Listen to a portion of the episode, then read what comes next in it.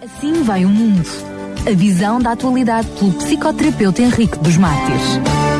Ora, como o que é prometido é devido, chegou a altura de fecharmos este grande guarda-chuva, esta temática que tivemos a abordar nos últimos programas, chegando precisamente ao conceito de liberdade de expressão. Lembramos que nos últimos programas temos vindo já a falar sobre este assunto, sendo que no programa da semana passada fizemos uma análise sobre aquilo que é uh, a liberdade e ao mesmo tempo estar submetido e sujeito a leis. Mais uma vez, Uh, Doutor Henrique dos Mártires, muito obrigado por estar connosco. Eu é que agradeço. Boa tarde, Daniel Galay, boa tarde aos nossos ouvintes e que o programa possa ser realmente interessante e possa desvendar realmente esta, esta problemática e fechar este assunto da liberdade de expressão. Sendo, uh, que, sendo que a verdade seja dita, uh, é uma noção que já está muito clarificada face aos programas que temos vindo a fazer, que uh, com muita simplicidade e ao mesmo tempo com muita clareza nos tem vindo a trazer. Ou seja, eu diria, ainda há muito para dizer, mas provavelmente já não há muito para dizer, não é?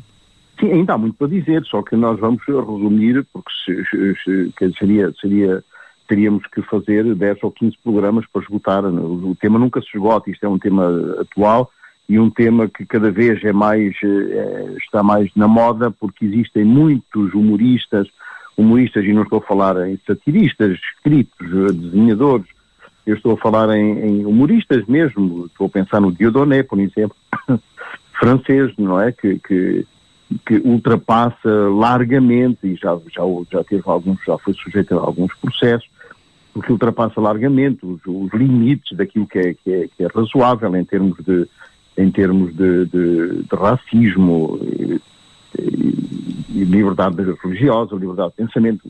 E, portanto, nós, nós, estamos a perceber que começam a surgir, e agora com esta história do, do, do Charlie Hebdo, eh, as coisas parece que se acentuaram. Os, os, parece que espicaçou os humoristas que estão cada vez mais ativos e mais ativos em áreas em que se realmente em que realmente uh, razamos aquilo, uh, aquilo que é legal, não é? Aquilo que é, que, é, claro. é, que é de direito, não é? E, realmente uh, eu fiz este, esta, esta, esta abordagem para chegar aqui à liberdade de expressão. Tive que passar pela abordagem do respeito, lembra-se desse programa sobre o respeito, e depois então entramos no conceito de liberdade, e neste conceito de liberdade nós possamos, foi-nos possível responder à pergunta qual é o fundamento da liberdade, não é? Concluindo que estava na soberania da mente em relação ao corpo. Uh, a busca de uma vida livre tem de passar então por esta harmonia entre a minha capacidade de transcender o limiar dos desejos, usufruindo desta soberania da razão, no controle daquilo que quero fazer ou dizer, ou seja, destas minhas instâncias deliberativas. Porque, na realidade, a verdadeira liberdade não é uma escolha ingênua entre uma coisa boa ou má, mas na excelência que encontramos naquilo que é o nosso próprio lugar, o nosso próprio espaço útil. Portanto, é, é, é, é no fundo um, instante de excelência existencial, não é? Uh, e, e, isso nós vimos no programa anterior uh, e percebemos que pelo menos duas coisas estão ligadas à autonomia moral. Uh, falámos neste, neste aspecto da autonomia, que querer fazer, dizer ou exprimir qualquer coisa tem a ver com a minha liberdade de ação, que, é, que, que é, em termos gerais, o primeiro grau de liberdade, e que, em segundo lugar, a liberdade tem a ver com a capacidade de eu mudar alguma decisão anteriormente tomada, e, e portanto, isso é gozar do livre, do livre-arbítrio, que também uh, ligamos à autonomia, como vimos a semana passada. Uhum. Uh, e, portanto, estamos a perceber que uh, este segundo grau de liberdade está ligado à, à moral, não é? Depois temos, temos também a liberdade sociopolítica, que se caracteriza de uma maneira geral como ausência de dependências em relação ao outro. Esta ausência de dependência pode tomar algumas formas, duas pelo menos, eh, que se situam na, na, na, independência de condição e na autonomia face à lei. Portanto, historicamente, a noção de liberdade na nossa cultura está estreitamente associada à prática da escravatura, como vimos, não é? Uh, a claro. história nos ensina isso. O homem livre seria, portanto, em primeiro lugar e antes de tudo, aquele que não dependia estatutariamente, estatutariamente de um outro homem, que seria o seu mestre, e por direito disporia até da sua vida, de tudo. Uh, segundo Rousseau, a liberdade e independência seria aquela que gozaria o ser humano no seu estado natural. Um hipotético estado no qual, estando isolado, o indivíduo estaria apto a escolher as suas atividades e os meios para satisfazer as suas próprias necessidades, sem ter de submeter à, opinião ou, ou, à decisão de outrem. Isso seria o ideal, mas era necessário que eu estivesse completamente isolado. E aí tudo aquilo que me viesse à cabeça eu podia eh, exprimir, eu podia fazer o que eu quisesse. Nunca ninguém se poderia ofender, uma vez que eu estava isolado. Claro. Mas, mas o problema é que existe o outro grau de, de autonomia, que é a autonomia face à lei. Portanto, como autodeterminação política. E, e, e isto uh, constitui uma relação entre dois sujeitos caracterizada pelo autodomínio. Ou seja, de se dar a si mesmo as suas próprias leis. De ser capaz de, de, de refletir antes de falar. Eu, quando era miúdo, meu pai muitas vezes dizia que isto, isto ficou-me na, na, mente que nunca se deve dizer uma coisa sem pelo menos pensar três. Três vezes. E realmente, não é? Uh, uh, portanto, uh, isso evitaria muitos problemas, não é? Mas como também disse a semana passada, o homem tem este defeito, não é? O homem, homem, macho, de, de, de, passar do pensamento à ação sem passar pelos outros, pelas outras instâncias, não é?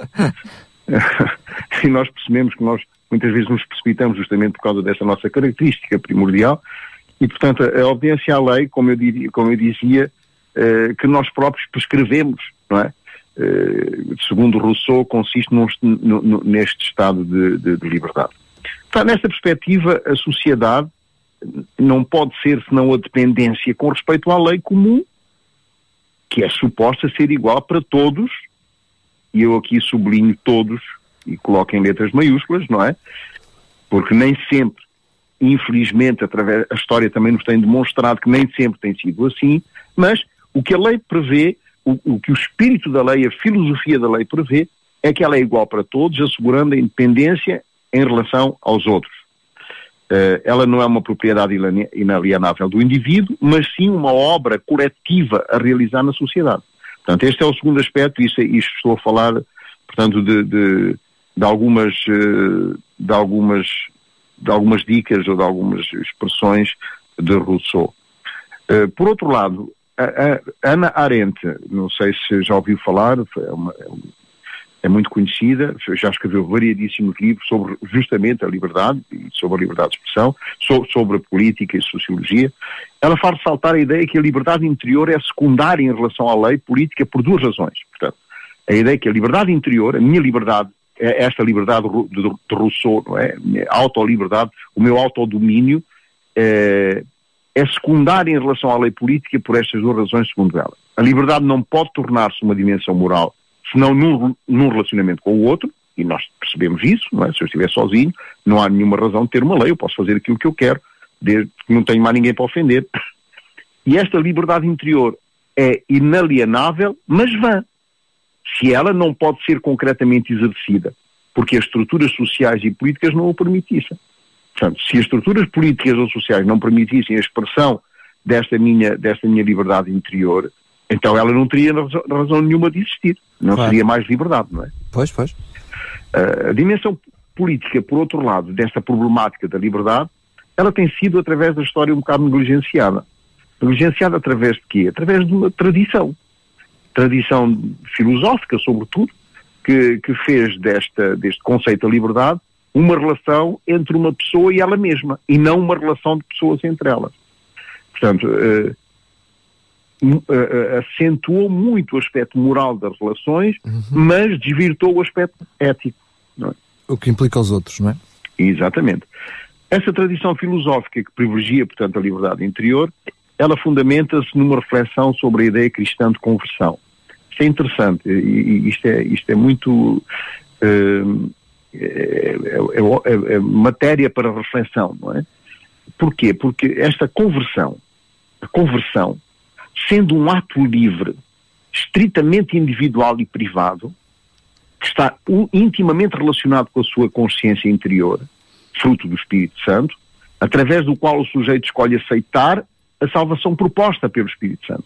Portanto, esta possibilidade de escolher livremente entre o bem e o mal está vinculada à ideia de que a liberdade é, acima de tudo, definida como a autonomia interior da pessoa humana, capaz de escolher e de respeitar a lei moral como motivo da ação. Mas isso é uma questão interessante, porque é, essa noção de liberdade acaba por ser uma noção curiosa na medida em que é, claramente define limites para essa liberdade.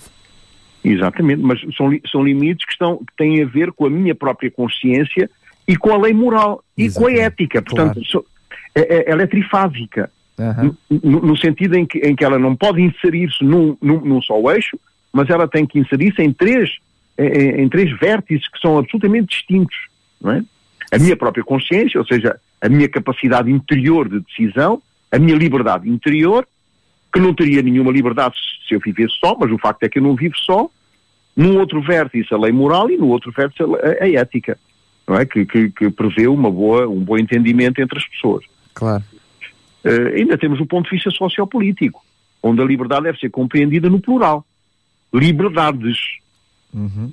Porquê? Porque o desafio das liberdades é de garantir dentro de um determinado sistema político e social o maior nível possível de liberdades. Ou seja, liberdade de pensar, de exprimir, de associar, etc. Sendo-se verdadeiramente isto... livre, implica ser-se livre em todas as áreas, em todas as vertentes. Ora, aí está. Uh, uh, e, e, tem que, e tem que ser garantido por um direito, uh, por um direito legal. Só que deixe-me só brincar consigo, porque há bocadinho, há bocadinho mencionou e também referiu Ana Arendt, mas sobre a questão da, da, das liberdades e dessa questão de liberdade mais política, a própria Ana Arendt, eu lembro-me que, que ela tinha uma expressão que dizia que ser-se livre, a liberdade não é soberana, porque se, se nós olhássemos para a liberdade como sendo algo verdadeiramente absoluto, uh, ela seria a negação da própria liberdade. Tem a ver com essa noção do que está a dizer. Ou seja, Exatamente. Uh, a minha liberdade ela não pode ser absoluta porque as minhas várias liberdades uh, estão limitadas pela liberdade, pelas diferentes liberdades, permite-me a expressão do plural, dos outros. Exatamente. Aliás, ela, ela, explica, ela explica de uma certa forma aquilo que é, aquilo que é, que é legítimo aquilo que é legítimo uh, promover como atitude em termos de liberdade, justamente, não é? Porque o simples valor onde a validade é determinada por um par ou, ou vários, várias pessoas na mesma sociedade como totalitária, nas, nas, na, correspondendo às necessidades funcionais, isto não, não produz nenhum, nenhuma mudança, porque é perpetualmente uh, tá, ela não permite mudanças estruturais, porque ela está permanentemente em, em movimento, não é? Pois. Portanto, uh, isto, isto, uh, isto, portanto, é, é, é, é leva-nos leva talvez a pôr uma outra questão. Eu agora estou-me a lembrar aqui, uh, porque na realidade, se ser livre é fazer tudo o que queremos, então esta liberdade poderá estar limitada pela submissão às leis. Exatamente. E agora aqui estamos a falar Exatamente. das três leis. Claro. Com certeza, por definição, liberdade e submissão são, são, são, são opostos. Não andam de mãos dadas, parecem incompatíveis. Então o que é estar submetido à lei? E quais leis? Já vimos aqui a lei moral, a lei ética, não é? Eh, a lei interior, a minha própria consciência, eh, que me é, que me é, que me é proposta pelo Espírito Santo, neste caso. Então, o que é estar submisso à lei? No sentido físico, lei seria um processo regulador dos fenómenos naturais ligado ao conceito de determinismo. Ou seja, uh, existem leis naturais às quais eu, por muito que queira, não consigo modificar nada. A lei da atração. É impossível eu modificar a lei da atração. Eu, se deixo cair alguma coisa, ela cai ao chão. Verdadeir, não, não, verdadeiramente não são escolhas. Não são escolhas, não tenho escolhas. É, é, está determinado que é assim, infelizmente que é assim. Se a Terra se, se, a terra se afastasse 7 centímetros do seu eixo atual, ela seria, se fosse para o exterior, projetada para o, para, para, o universo frio e gelado, se fosse para o interior, para o, em direção ao Sol. Portanto, estamos a perceber que é, estas leis determinam, que são, que são determinantes da, da, do funcionamento da natureza, elas não podem, elas não podem ser modificadas. Portanto, este, este é no sentido físico. É um processo regulador. No sentido jurídico e moral, a lei seria uma regra de vida, uma norma social seria convencionada e ligada ao conceito de autoridade, de obrigação, e não de determinismo ou de necessidade. Portanto, não haverá uma diferença entre respeitar a lei e, e ser submissa a ela? O respeito da lei, pelo próprio conceito de respeito, como nós já vimos, e, e foi bom termos passado por essa, por, essa, por essa explicação antes de chegarmos aqui, não é uma simples obediência passiva supõe, antes de mais, o reconhecimento do, do, do bem fundado da lei, ou da norma, ou, ou, ou, seja do que for, ou do princípio. Não é uma submissão, mas uma aceitação. Exatamente. Aquele que respeita a lei aceita, não se submete a ela. É uma aceitação, justamente. Seria, portanto, legítimo perguntar quem fixa os limites da lei?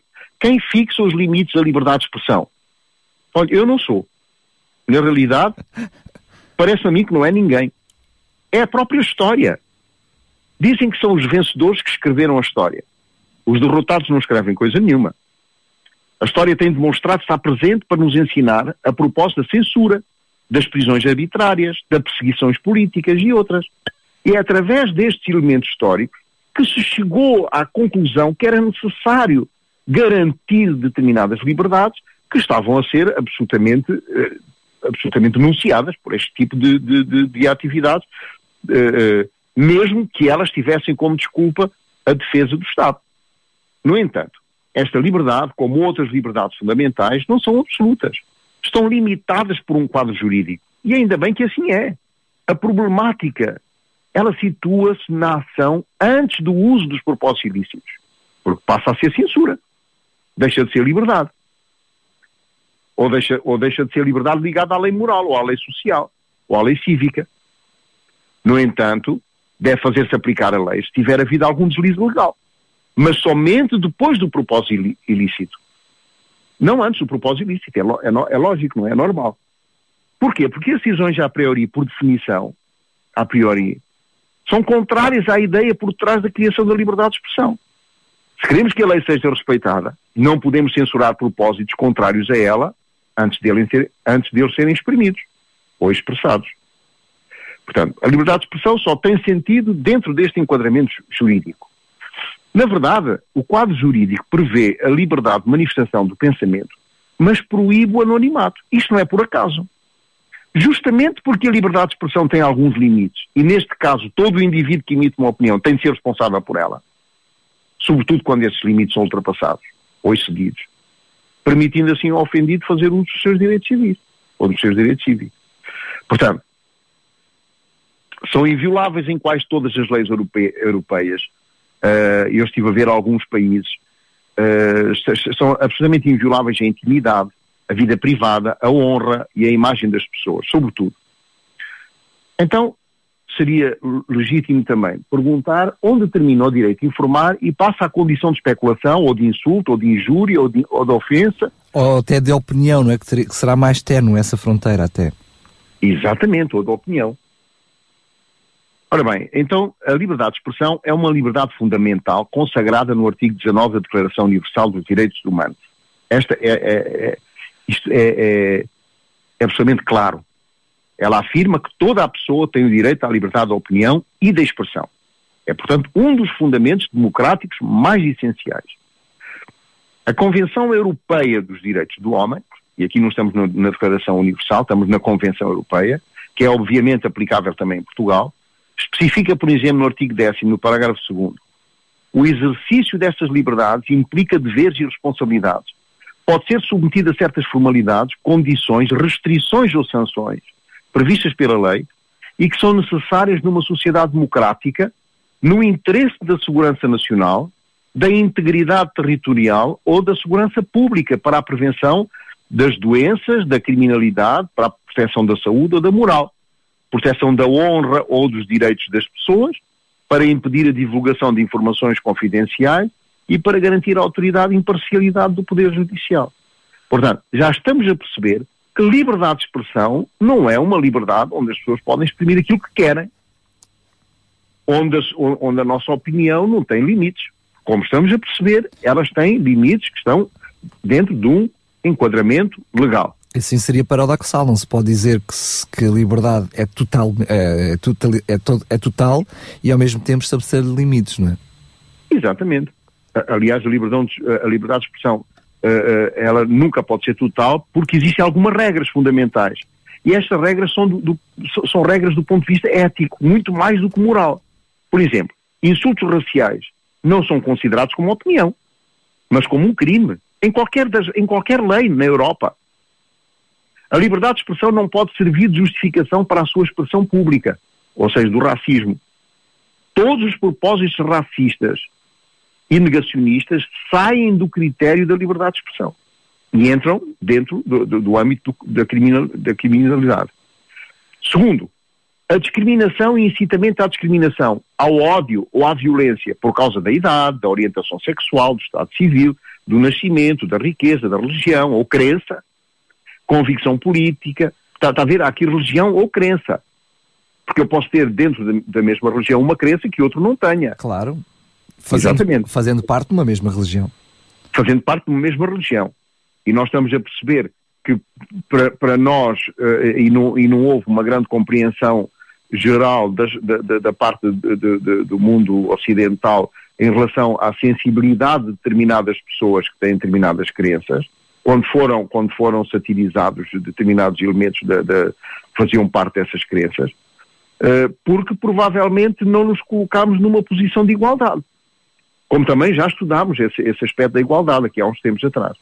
Porque, na realidade, se nós colocássemos a pergunta, gostaríamos que, que de ver Jesus satirizado uh, numa, numa, figura qualquer, na cruz, por exemplo, com, com, com ditos ou outras coisas? Não gostaríamos.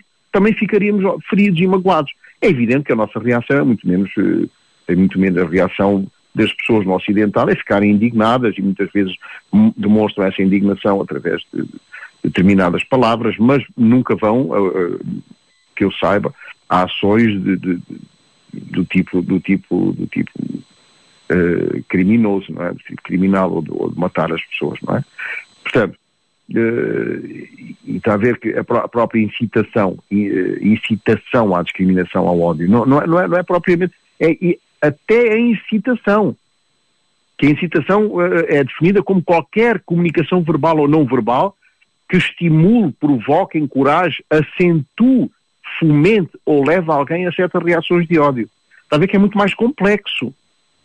É muito mais complexo. Uh, uh, qualquer coisa que eu escreva ou que eu diga e que pode estimular, provocar ou encorajar alguém ao ódio, seja ele de que forma for, racial, uh, físico, religioso, etc., eu estou a, incorrer na, na, na, minha, na minha portanto, na lei que prevê, na, nas regras fundamentais europeias, que prevêem sanções e sanções graves, não é? Esse talvez seria, seria ou é o maior problema.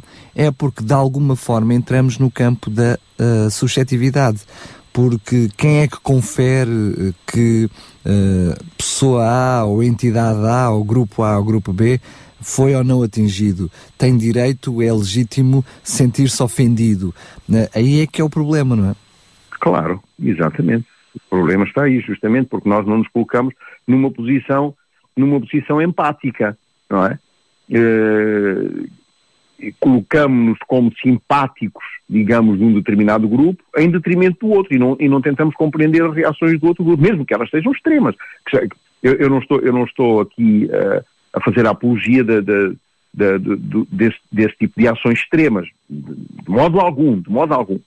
Mas uh, devo colocar-me numa posição neutra, no sentido de também compreender por que razão é que, mesmo sendo absolutamente disfuncional e exagerado esse tipo de reação, uh, eles tiveram essa reação. Houve alguma coisa no interior deles que produziu essa reação. É evidente que existem vários critérios, existem várias outras coisas, não é? Muitas vezes é para sobressaírem, outras vezes é para, para serem bem vistos no grupo, é para, é para, é para terem uma, uma, uma, uma, uma imagem de leadership, uma imagem de uh, outras imagens. Portanto, também, há muitas coisas que estão por detrás das ações, não é?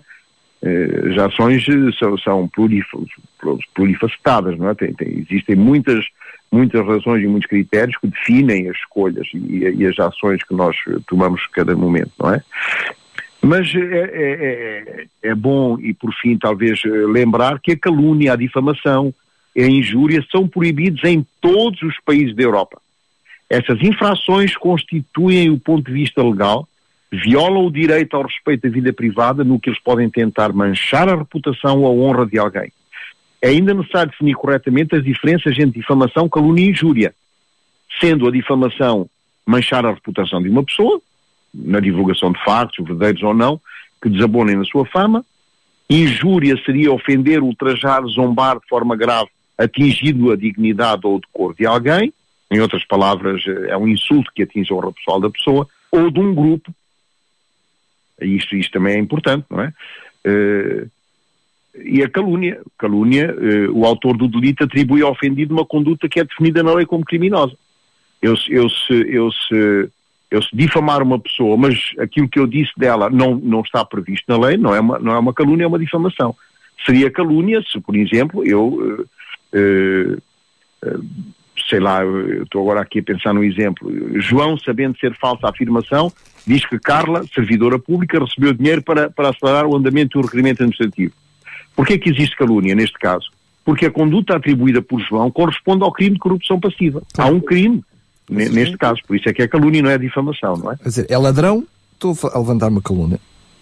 Exatamente, pronto. Porque há um, um, enquadramento legal para essa, para essa ação, não é? Para essa ação, então, algo, claro. Exato, deixa de ser difamação e passa a ser calúnia. O lápis ou a caneta podem não ser inofensivos a partir do momento que servem para ferir a suscetibilidade de alguém ou de um grupo. Pode agradar ou desagradar, curar ou agredir. O lápis e a caneta. Tanto o jornalista quanto o satirista têm como função levar uma réplica ao debate público, ao tentar divertir os leitores ou informá-los. Não é? Claro. Mas o jornalismo é, é, é, é uma. É uma é, tem, tem, funções complexas. É, é, um exercício complexo e delicado. É, é como um jogo de equilibrismo e, e, é um jogo de equilibrismo um tanto perigoso. Eu ia por aí. Exatamente, porque se uma caricatura fere uma parte da população, não é eticamente correto esconder-se por trás de uma pertença à liberdade qualquer. Mas, pelo contrário, deveria produzir um questionamento, aquilo que falávamos há pouco, e retificação desse, de, desse modelo satírico que foi escolhido e que tem que ser modificado, porque está a, a ferir e a suscetibilizar alguém, ou um grupo. Neste caso, seria uma reflexão sobre o efeito nefasto de uma que uma caricatura deve primar, a fim de manter um clima sociopolítico edificante e não, e não, e, e não hostilizante. É necessário desenvolver uma certa sensibilidade para não exagerar a provocação ao ponto de causar hostilidades, justamente. Claro. Será que por detrás de uma sacrossanta liberdade de expressão, um jornal pode publicar propósitos xenófobos, xenófobos, racistas ou terroristas? A resposta é não. Evidentemente é não. Definitivamente. Portanto, como estamos a perceber, existe sempre um limite imposto, até pelo bom senso. Claro. Mas aí é que permita-me mais uma vez, não é, aqui não, não é nem pequena nem grande provocação, mas apenas uma reflexão. Um, a questão é que esses limites um, estão cada vez mais difusos, porque se antes tínhamos uh, um limite difuso pela censura e pela opressão, agora tentando fugir da censura e fugindo da opressão, entrando numa necessidade de afirmação da liberdade de expressão, entramos num limite muito torto também, muito difuso, no oposto contrário. Exatamente. Ou seja, Mas tudo é permitido. Tudo é permitido. E, e sabe que uh, o, o, o, que é, o que os satiristas ou, ou os humoristas da sátira pretendem é que a sátira serve para exorcizar momentos difíceis, tal como um mecanismo de sublimação, capaz de inibir um objeto de horror ou de sexualização de uma situação traumática. Uh, tem um efeito psicológico, portanto, não é? Psicoterapêutico, não é? Uh, talvez procurando encontrar vias aceitáveis para o que é reprimido, ou talvez como uma forma de sociabilizar a violência extrema, fazendo humor de coisas terríveis. Portanto, isto, isto é o, o, que se esconde por detrás do espírito do satirismo, não é? Este espírito irreverente, completamente descomplexado. Uh, mas o problema é que este espírito pode muitas vezes tangenciar os limites do razoável. Com malabarismos conceptuais onde nada é interdito. E aí é que está o problema, e aí é que está o erro. É? Portanto, afirmar que ser humorista é atacar os outros em limites e afirmar que são os outros que têm que se desenrascar, uh, que não olhem para os desenhos se não quiserem sentir-se humilhados, francamente. Isto é a mais baixa, isto, é considerar o outro na mais baixa condição humana. É necessário ter em conta o outro também, que o outro também tem direito de se sentir aviltado nos seus valores ou nas suas crenças. É de bom senso evitar objetos de escárnio, tentativas nefastas de sacralizar o sagrado, pois as consequências são quase sempre imprevisíveis. E como nós percebemos e como nós já vimos muitas vezes na história da humanidade, não é? Uh, portanto, é, é, claro, é evidente aqui sublinhar, e eu faço aqui uma, uma, uma nota uh, de honra. Uh, nenhuma ofensa, por mais grave que ela seja, justifica tirar a vida à outra.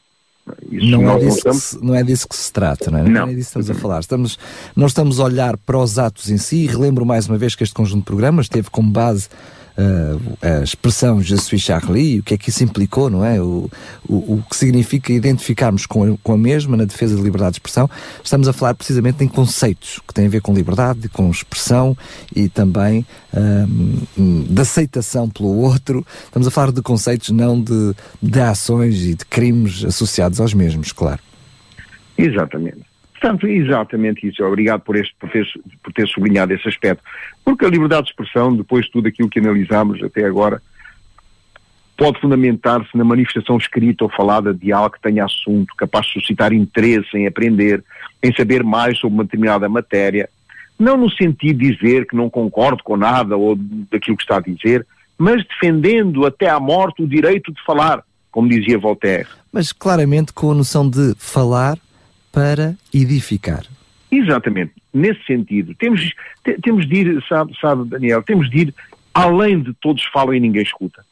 Temos que entrar numa situação onde todos ouçam, todos escutem e todos aprendam alguma coisa nova. Muito bem. Porque... Sendo, desculpa lá ter interrompido, não, não percebi que ia continuar, sendo que é algo curioso, porque há bocadinho falou no humor e na sátira, mas, por exemplo, no humor que nós vamos vivendo nos órgãos de comunicação social, da qual acabo por ter uma ligação mais, mais direta e, e estar mais atento, a verdade é que hoje em dia esse humor eh, está cada vez mais brejeiro, entendemos assim eh, a ligeireza da minha palavra, também já estou a tentar ser simpático, porque muitas vezes se olha para a piada, para o humor ou para a sátira apenas por aquilo que nos faz sorrir, mas de uma forma quase anestesiada, estamos hum, inconscientes do, dos conceitos que muitas vezes são postos em causa.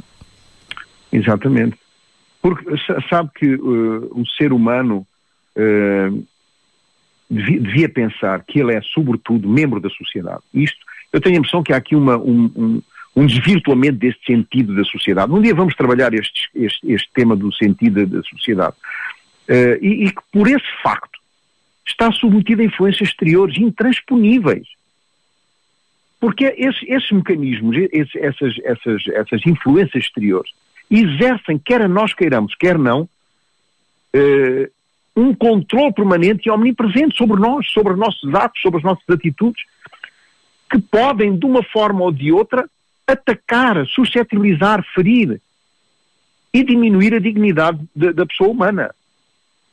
Portanto, eh, eh, a liberdade seria então, em última análise, o direito de fazer tudo dentro do razoável e do bom senso e tudo aquilo que a lei permite. Seria mais ou menos isto, digamos, o resumo uh, daquilo que, em última análise, podíamos dizer. Porque uh, é verdade que nós podemos colocar a possibilidade da existência de leis injustas. Nesse caso, a lei não podendo garantir a igualdade social, então a liberdade deixa de existir, perde o seu sentido. Também é mas, é verdade. Mas se é ó, Dr. Henrique dos Martins, mas se eu olho para a lei e a considero injusta, então é porque alguma coisa dentro de mim, nem que seja a própria moral, me cria também eles limites. Né? Porque se eu, já, se eu já, já considero a lei injusta, eu já, a minha moral, se, se apelida de injusta, também já, já está a colocar uh, limites. E, portanto, aquilo que é a minha liberdade de expressão, se não tem limites, se não encontra limites na lei, pelo menos encontra limites na minha moral. Exatamente. Exatamente, porque, veja, uh, uh, sem, sem a regularidade de uma natureza ordenada e cognoscível, ou seja, conhecível, a liberdade humana teria algum sentido? Absolutamente nenhum, nem teria qualquer efeito. De outra parte, sem a normatividade de uma sociedade regularizada e controlável pela lei e pelas normas e pelos princípios e os valores, a liberdade também não teria nenhuma garantia. Não, seríamos, seríamos uh, apenas uh, robôs que andávamos aí uns contra os outros e não tínhamos noção nenhuma. Eu, eu estou, eu estou a lembrar-me, lembrar-me de um programa uh, do, C, do CBS Reality, que são, só, só, dá programas reais da vida todos os dias e dá portanto, mais, mais uh, programas do, de acompanhamento policial nos Estados Unidos, né? este é um programa americano, CBS Reality. Então eu vi uma, uma coisa que me impressionou. foi, foi entrevistado um, um, um, indivíduo novo ainda, tinha 21 anos, e, e a jornalista perguntou, mas ouça, você matou tanta gente, por que, que matou estas pessoas? Que, que mal é que estas pessoas lhe fizeram? Mal. Mas há alguma coisa que é mal, sei lá o que é mal, nem me interessa saber o que é mal. Eu saio de casa com vontade de matar e mato. Mato aquela pessoa, a primeira pessoa que aparece à minha frente, eu mato. Qual é o problema? Eu não estou a ver que haja problema nenhum aí. Então veja até que ponto é, é, que, é que a falta de sentido próprio, de, de, deste autodomínio próprio, desta consciência moral, uh, acaba por desvirtuar completamente o sentido social das pessoas. Vivem na sociedade uh, absolutamente alheias ao outro, apetece matar, matou. E nesse dia tinha, tinha, tinha sido, tinham sido assassinadas várias pessoas, uma delas era uma senhora que ia buscar a filha, e tinha uma filha ainda pequena, e ficou sem a mãe.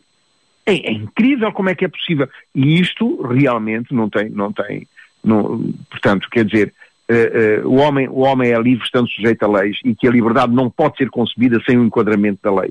Quer seja a lei natural, quer seja a lei social, quer seja a lei cívica. Tem que haver, para, para que o homem seja livre, ele, porque senão acaba por, por não. Imagino que não havia nenhuma lei que enquadrasse este tipo de, de, de, de, de atitude. Então a liberdade negava-se a si mesmo. Não é? A própria Exato. liberdade negava-se a si mesmo, porque a minha, a minha liberdade negava a liberdade do outro.